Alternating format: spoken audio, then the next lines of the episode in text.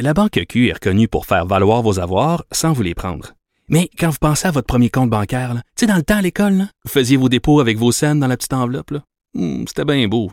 Mais avec le temps, à ce compte-là vous a coûté des milliers de dollars en frais, puis vous ne faites pas une scène d'intérêt.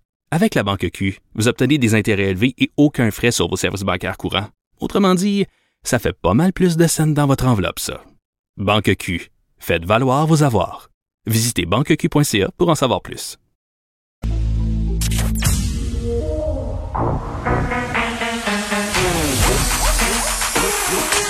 Elle a une opinion sur tous les sujets. Pour elle, toutes les questions peuvent être posées. Geneviève Peterson. Cube, Radio. Bonjour tout le monde, bienvenue à l'émission. Déjà la fin de cette première semaine de ma rentrée radio, ça a passé très très vite. Évidemment, le temps passe vite en meilleure compagnie, la vôtre et celle de nos collaborateurs. Bien entendu, ils seront là aujourd'hui encore une fois François Lambert, Dany Saint-Pierre, Varda Étienne.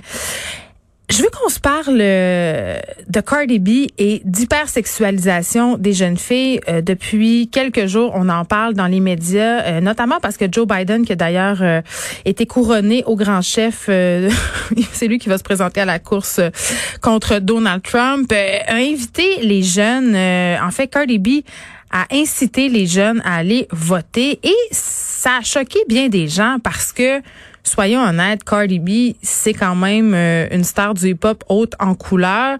C'est une ancienne danseuse nue.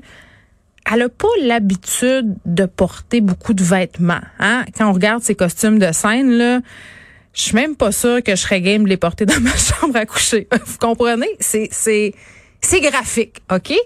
Euh, donc, il y a des personnes, et je le comprends, le questionnement, là, qui se demandent, est-ce que c'est bien? Qu'on euh, donne à cette fille, à cette femme, un pouvoir aussi grand? Est-ce que c'est correct qu'elle revête cette importance dans la culture populaire?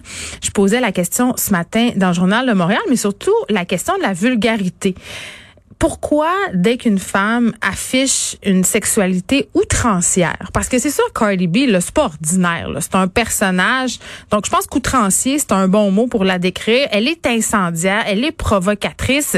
Il y avait Madonna qui faisait ça dans son temps. Maintenant, on va, on pousse un petit peu le bouchon plus loin. Évidemment, la plupart des pop stars sont très, très, très sexy, dansent de façon suggestive, mais Cardi B, quand même, a un passé louche, euh, traîné avec des gangs de rue, a fait la promotion d'une certaine criminalité. Donc, est-ce que c'est correct euh, qu'elle soit associée comme ça au Parti démocrate? Bon, euh, on peut se poser la question, mais quand même, est-ce qu'elle est vulgaire? Moi, c'est là un peu où je débarque un peu.